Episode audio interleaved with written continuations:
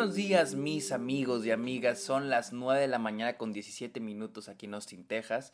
Es martes 20 de septiembre del, 2022 y estoy en una de mis últimas películas de mi cobertura de este TIFF, del Festival Internacional de Cine en Toronto 2022, el cual pude atender el fin de semana pasado.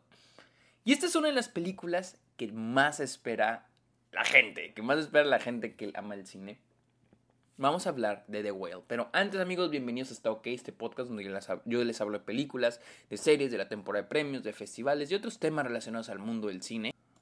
Mi nombre es Sergio Muñoz, recuerden seguirme en redes sociales como arroba el Sergio Muñoz, estoy en TikTok, estoy en Twitch, estoy en Twitter e Instagram como arroba el Sergio Muñoz, también estoy en Letterboxd como Sergio Muñoz Esquer, donde pongo todas las películas que veo a diario y de hecho pueden encontrar una lista de las películas que vi en TIFF, están rankeadas.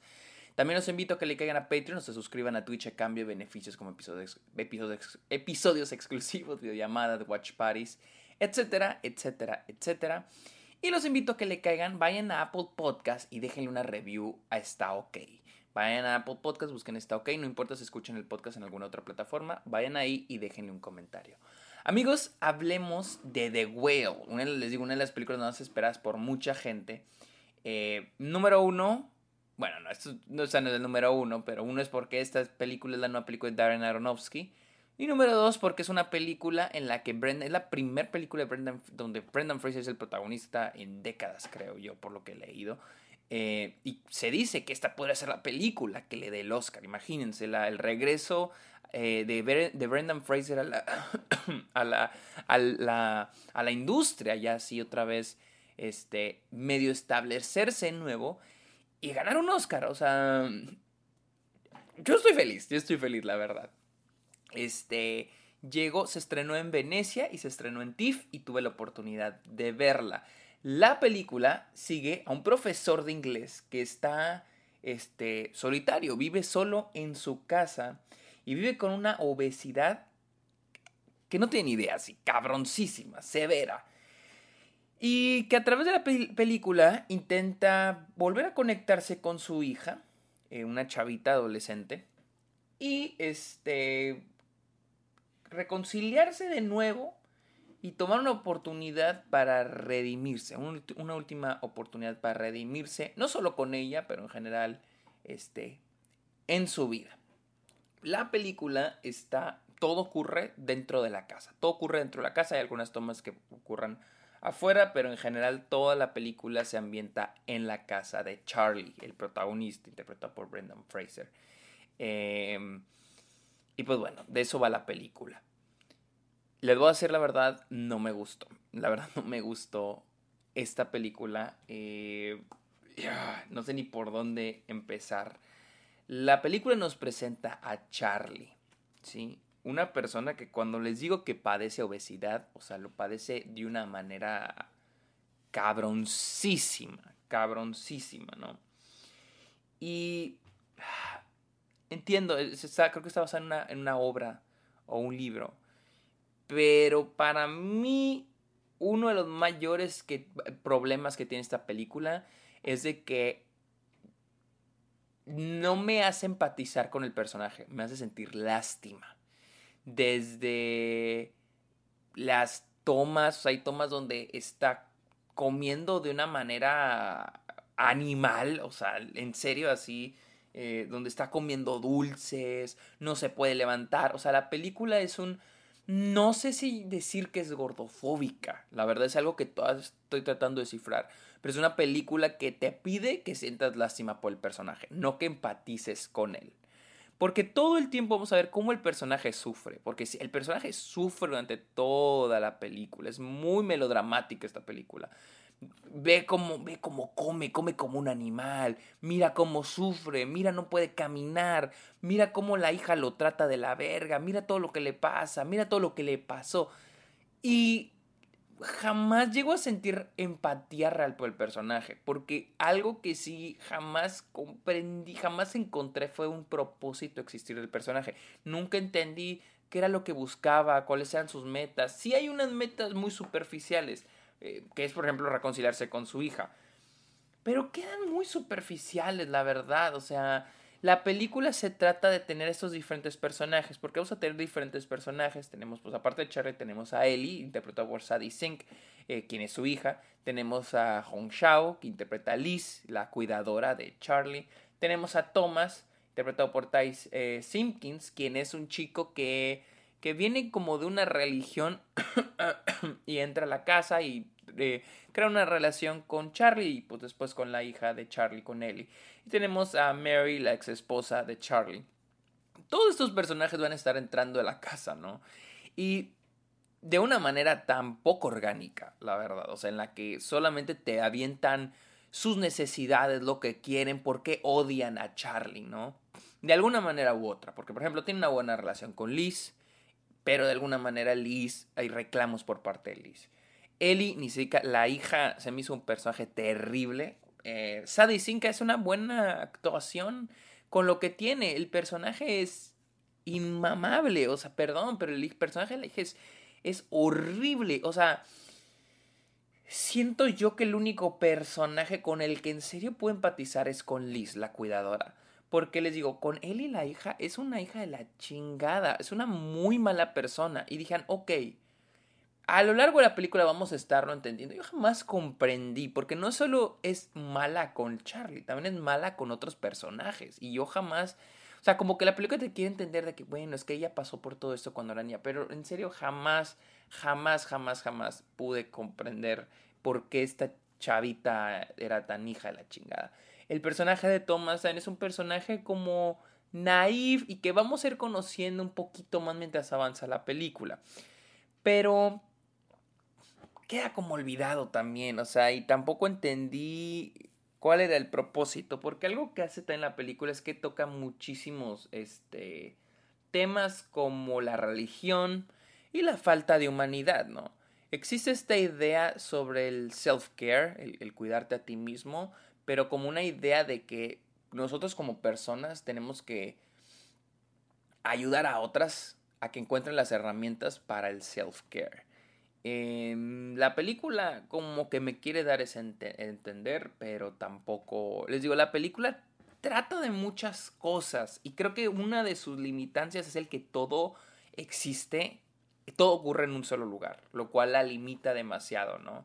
O sea, la, la exposición es muy en tu cara, está muy en la cara, haciendo que todo se, se vuelva muy melodramático, pero exageradamente melodramático. Eh, les digo, me encantaría volver a ver esta película porque en serio en ningún momento pude conectar. Siento que es una... Es un tragedy porn, es un tragedy porn. Los que no sepan qué es tragedy porn o, o porno de tragedia, es esas películas donde es solo mostrarte cómo sufre el protagonista o uno de los personajes. Mira cómo le va mal, mira cómo, qué miserable es, mira su vida tan jodida. Pero jamás llegas a empatizar con él, sientes lástima, sea, sientes lástima por el personaje. Dices, no mames, pobre cabrón, güey. O sea, y por ende, pues quieres que le vaya bien, quieres que logre lo que quiera lograr, ¿no? Pero aquí, o sea, el personaje, Brendan Fraser es increíble, pero su personaje, pues para mí, vaya, o sea, la verdad, no me conmovió en lo absoluto. Para mí solo era hasta repulsiva la manera en que lo retrataban, o sea, hasta incómoda, pero no incómodo del lado que dices, ok, entiendo el cómo me quiere incomodar esta película. Simplemente incomodar por incomodar, choquear por choquear, lo cual ahí no estoy de acuerdo, no me gusta, eso no, no, no me gusta y no la puedo disfrutar.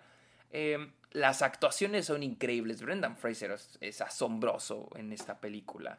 Em, es alguien que, como él dijo en una entrevista, da todo lo que tiene en esta película. Y, lo hace muy bien, o sea, es el, eh, se, lleva, o sea, él es todo en esta película. Pero alguien que también debo aplaudir es a Hong Shao, la, la, la cuidadora Alice. Ella también me, me, encantó su personaje, creo que para mí es mi personaje favorito, el de la cuidadora, y su actuación es buenísima. Me gusta mucho ella porque siento que es el personaje más tridimensional de toda la película. O sea, el personaje de Charlie es un personaje que aprecio que a lo largo de la película están mostrando sus, sus fallas, los errores que cometió en su vida. Pero muy, les digo, muy a lo superficial. O sea, el último Charlie se queda en ese tipo de personaje estilo Forrest Gump, estilo The Elephant Man, donde son personajes que no tienen al punto, mientras, mientras ves la película, no tienen malicia, pobrecito, los errores que cometió fueron accidentales, no merece esta vida, él merece lo mejor. Ay, no salen de eso y me molestan mucho esos personajes. Mientras que, por ejemplo, tenemos el personaje La Cuidadora, que tiene un po que es un personaje, les digo, no, no es así que tenga un, un papel tan profundo, pero el poquito que tiene es lo suficientemente profundo para que a mí, para sentirlo orgánico.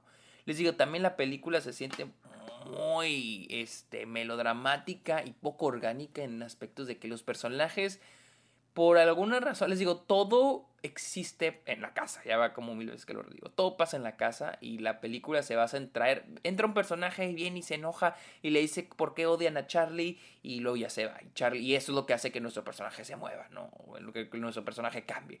Y luego viene otro personaje y dice también cuánto lo odia la chingada, cuáles fueron los errores de su vida, por qué odia a Charlie. O sea, así se ha vuelto, es la película, de una manera tan poco orgánica, la exposición muy en la cara.